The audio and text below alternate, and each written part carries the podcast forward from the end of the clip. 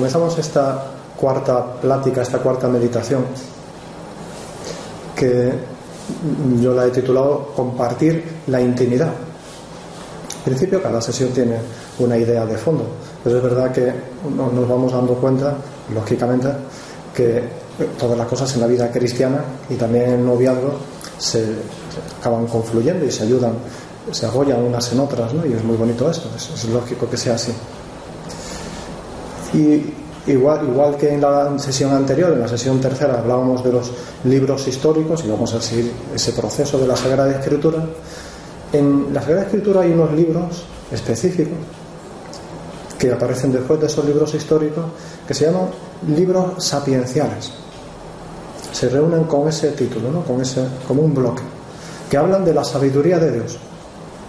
Una sabiduría que va mucho más allá de la pura sabiduría humana, por grande que sea, que prepara esa otra sabiduría con mayúscula, que es la de Cristo, del Nuevo Testamento, la del Espíritu Santo, el don de sabiduría.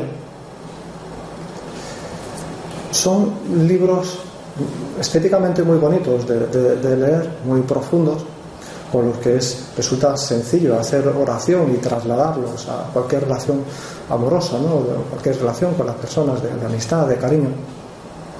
Porque la sensación que nos va dando, la sensación que, es real, a medida que vamos leyendo esos libros, el alma se va como ensanchando, se va haciendo grande.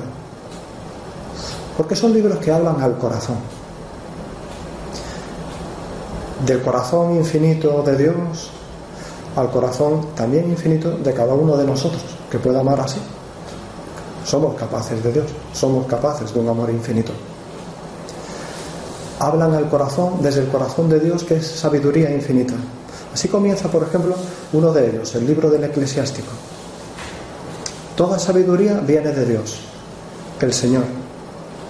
Con Él estuvo siempre y existe antes de los siglos. ¿Quién ha contado las arenas del mar, las gotas de la lluvia y los días de los siglos. La altura del cielo, la extensión de la tierra y la profundidad del abismo, ¿quién la ha medido? Es como la entrada de esos libros del eclesiástico y de todos esos libros sapienciales es hagamos grande el corazón, hagamos grande el amor. Y así ocurre con temática distinta con cada uno de esos libros los salmos, por ejemplo, que tenemos quizá más contacto con ellos gracias también a la Eucaristía, la Santa Misa, los vamos leyendo poquito a poco. Los salmos nos ayudan a ir creciendo en los sentimientos adecuados que hemos de tener cada uno. Alabar, agradecer, pedir perdón, hacer súplicas. Todos los salmos nos ayudan muchísimo a eso. El libro de Job, que ayuda a tener paciencia verdadera. También la paciencia es un fruto del Espíritu Santo, paciencia auténtica, ¿no? Y a llevar bien el sufrimiento sin perder nunca, jamás, la esperanza, sin dejarnos llevar por el desaliento. El libro de los proverbios, por supuesto, que son ya enseñanzas más prácticas, ¿no? Pero universales, valen para todo, no solamente para los creyentes, porque son sabiduría de Dios aplicable a toda alma humana.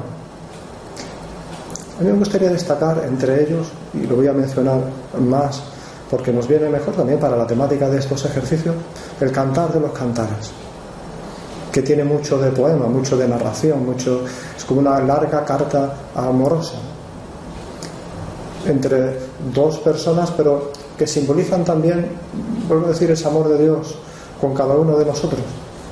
Y se puedan aplicar de un modo universal a toda relación de cariño, a toda relación de amor de amor, el cantar de los cantares. Es una vocación, una evocación del amor que une a Dios con su pueblo, con el pueblo elegido. Israel es presentado pues como una esposa que causa y llena de gozo y de alegría a aquel que la ama, a Dios. Es un símbolo del amor de Cristo y de la Iglesia. Eso es el sacramento en definitiva. Así lo explica muy bien San Pablo en la carta a los Efesios, cuando relaciona el amor de Cristo y la Iglesia como arquetipo, ¿no? como ejemplo paradigmático de lo que tiene que ser el amor entre los esposos. Por eso ayuda mucho. Aquí no lo, no lo podemos hacer, no nos da tiempo, pero cada uno por su cuenta sí que pues, os aconsejo a leer despacito ese libro, ayudará mucho a alimentar los sentimientos, sentimientos limpios, buenos, grandes, porque se dirige al corazón y se dirige por tanto a la intimidad, a la intimidad. Es un libro lleno, son versos, palabras llenas por tanto de pudor, de modestia, de delicadeza, de dulzura, o sea, de aspectos que hacen el amor grande, profundo. Y nos animan a, que nosotros también sepamos amar a nuestro novio, a nuestra novia, a todas las personas también así. El cantar de los cantares, que habla de un amor primerizo, un amor original y sobre todo íntimo, que está antes en el interior de la persona que en el exterior, en ese mundo interior que es infinito es mucho más grande el interior de las personas que lo que hay en el exterior. Mira que en el exterior hay cosas grandes y bellas. Pero Dios habla a la intimidad. Los novios se hablan sobre todo en la intimidad. Y definitivamente los esposos. Ese es el lenguaje, el verdadero lenguaje del amor.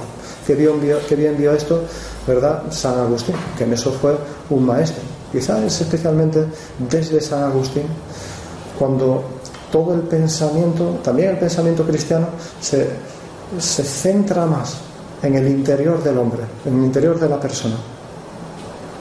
Por eso también el cantar de los cantares nos anima a caer en la cuenta de la importancia que tiene en las relaciones de pareja la sinceridad. Hemos de ser transparentes.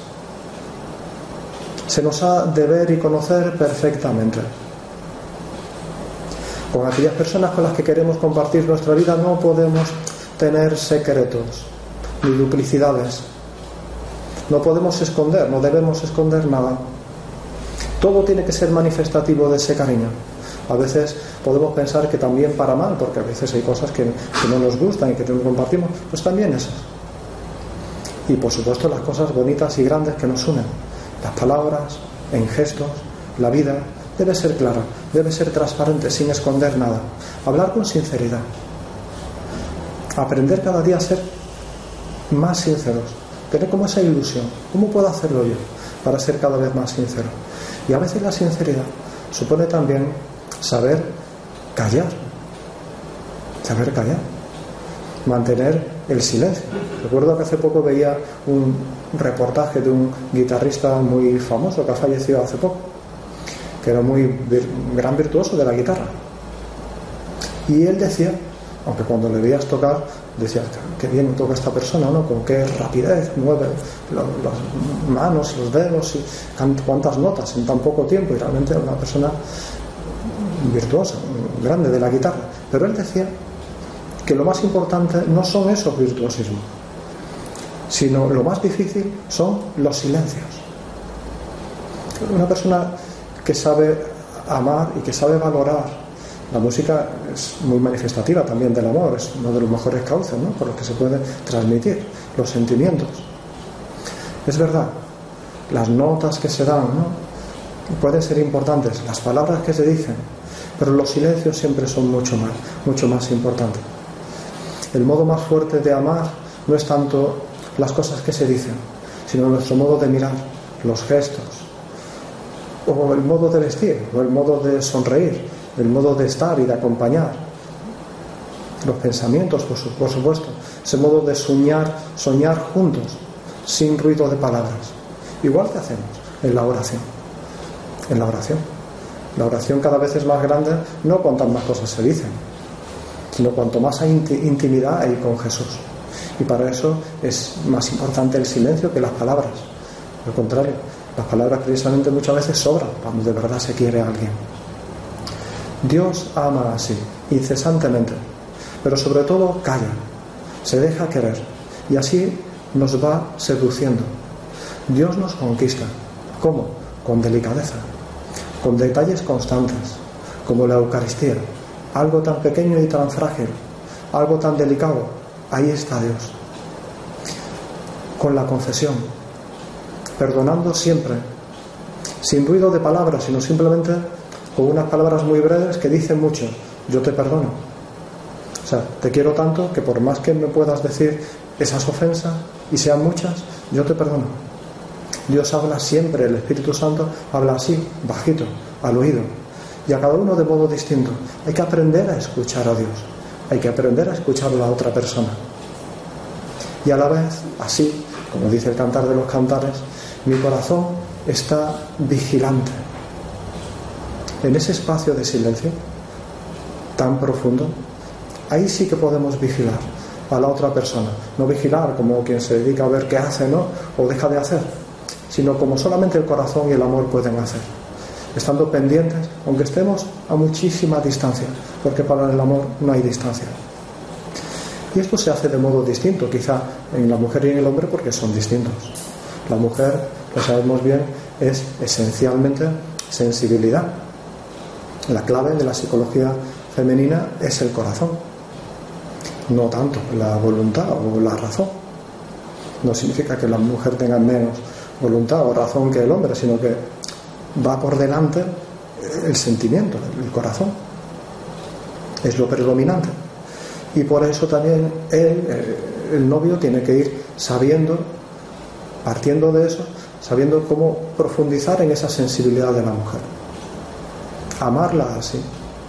Ir viendo qué puede hacer, qué detalles puede tener para llegar a esa profundidad y, a esa delicadeza sabiendo que tiene mucha repercusión. Quizá para él no tiene tanto, pero para ella sí, por supuesto. Así se van conociendo cada uno, se van queriendo cada vez más y van profundizando en esa intimidad. Compartir la intimidad, eso es lo más importante. El hombre, por ejemplo, no puede salir con esas frases que quizás salen a lo mejor de principio, ¿no? Como reacción, cuando le dice a la mujer, mira, que tú te preocupas por nada, te preocupas por nada. Eso que esas preocupaciones son tonterías. Realmente no es que sean tonterías, son cosas pequeñas, a las que la mujer llega mucho más que el hombre. Pero que sean cosas pequeñas no significa que no sean cosas para ella y también para él, pero primero para ella importantes. Son muy importantes, no podemos decir eso, que sean tonterías. Son cosas pequeñas, pero el amor hace grande esas cosas pequeñas. Ella lo, lo necesita, porque es su modo de querer, es su modo de cuidar precisamente al novio y luego al marido, con esos detalles, gestos, palabras, que también él tiene que ir aprendiendo a tener. No necesita cosas grandes. El amor se muestra en las cosas pequeñas, sobre todo en las cosas pequeñas. En eso también nos ha ayudado mucho la Iglesia con el cuidado de la liturgia. Es muy bonito ver cómo en la Eucaristía o en las celebraciones o en las procesiones se van cuidando y hay que procurar hacerlo así y siempre será poco. El amor a Dios hecho de detalles pequeños, sin eh, escrúpulos, ¿no? de acuerdo, sin escrúpulos, pero amando cada cosa y amando siempre cada vez más esa delicadeza y esas cosas pequeñas. Llenar la vida de gestos mínimos, porque el amor, ya digo, no tiene, no sabe de cosas pequeñas. Cardenal Ratzinger escribió un libro que a mí me parece que es uno de los libros, no sé, de los, por lo menos de los que han sido más relevantes en el siglo XX, no solamente para la teología. El Papa Juan Pablo II decía que, que a él le cambió radicalmente su modo de pensar en muchos puntos, que se llama, se llama Introducción al Cristianismo. Es un libro muy bonito, aunque muy profundo. Y ahí va dando como las claves del pensamiento cristiano. Una de esas claves, eh, el cardenal Ratzinger lo llama la ley de lo incógnito. La ley de lo incógnito, que es el título quizás sea un poco más. La ley de lo incógnito es el modo en el que Dios se manifiesta, que es a través de lo incógnito, o sea, a través de lo pequeño. Él dice, lo propio de Dios es ser tan grande que no cabe en el universo y a la vez ser capaz de encerrarse en lo más pequeño. La encarnación, hacerse como uno de nosotros, siendo Dios, hacerse hombre o la Eucaristía, con todo el, todo el poder de Dios que se puede encerrar en una partícula de pan. La ley de lo incógnito, lo grande que pueden ser las cosas pequeñas. Así tiene que ser en nuestro amor también. Así es el amor de Dios, así se manifiesta el amor de Dios, en las cosas pequeñas, en la delicadeza, a través de la ternura.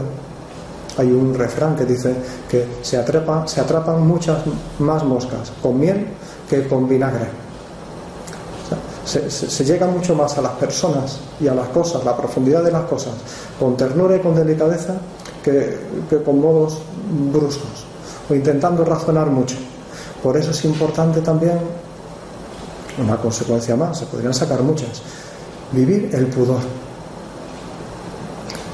que, ayuda a cuidar esa delicadeza y esa intimidad.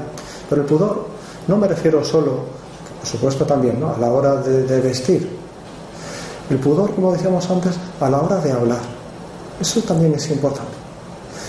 Para poder decir de verdad a una persona, te quiero, y que sea real, hay que decirlo pocas veces, las suficientes. Y hay que decirlo a la cara, mirando a los ojos y de cerca. Por eso es bueno también, ahora que estamos en, la época de las, la era de las tecnologías, no es que las tecnologías, los medios tecnológicos sean malos, ¿eh? ni mucho menos, ayudan para muchas cosas. Pero en las relaciones de amor también hay que tener cuidado a la hora de vivir el pudor en esto. No podemos cansar a la otra persona a base de repetir la palabra amor, la palabra te quiero. Y hay muchas cosas, la gran mayoría de las cosas que tienen que ver con el verdadero amor, que no se pueden soltar, no se deben soltar en la red virtual, ¿no? en la plaza pública, ¿no? porque no lo haríamos por las calles. Eso es vivir el pueblo. O sea, es como resguardar algo que es un tesoro, que vale muchísimo, que está entre dos personas, resguardarlo de verdad para que corresponda el mensaje que es tan bonito y tan profundo con la forma, con lo que lo queremos decir. Los novios han de aprender, por tanto, así, a hablar cada vez más al corazón, a la intimidad, igual que hablamos con el Señor en la Eucaristía, delante del sagrario, igual que Jesús nos perdona en secreto, de corazón a corazón.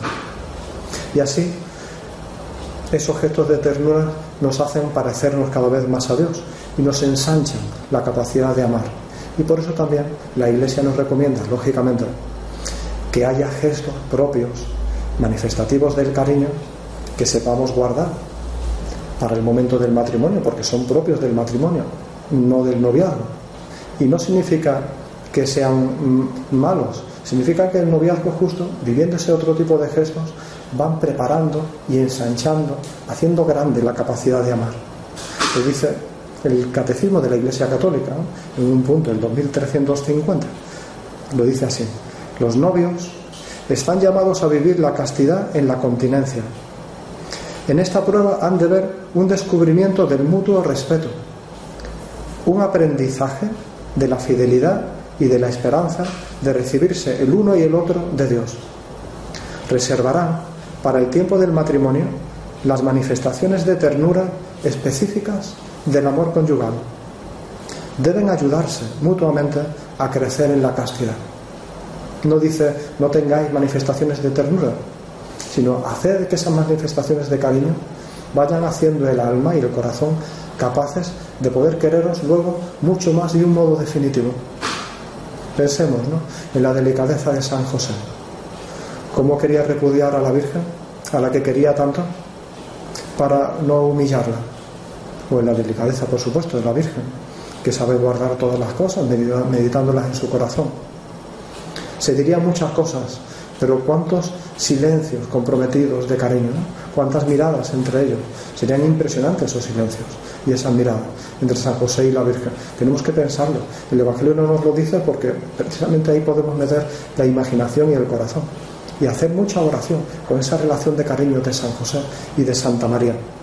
Y nosotros a su vez no dejar nunca la oración sin ruido de palabras. Una oración que pase por el corazón de Jesús, filtrando a través del corazón de Cristo todos esos sentimientos que nos hagan cada vez más delicados. Y de ese modo podemos decir, con palabras del cantar de los cantares, pues él podrá decir una cosa, ella podrá decir otra. El cantar de los cantares lo dice así. En palabras del esposo dice estas palabras. Toda hermosa eres, amada mía, y no hay mancha en ti. Y en palabras de la esposa dice, grábame como un sello en tu corazón, como un sello en tu brazo, que fuerte como la muerte es el amor.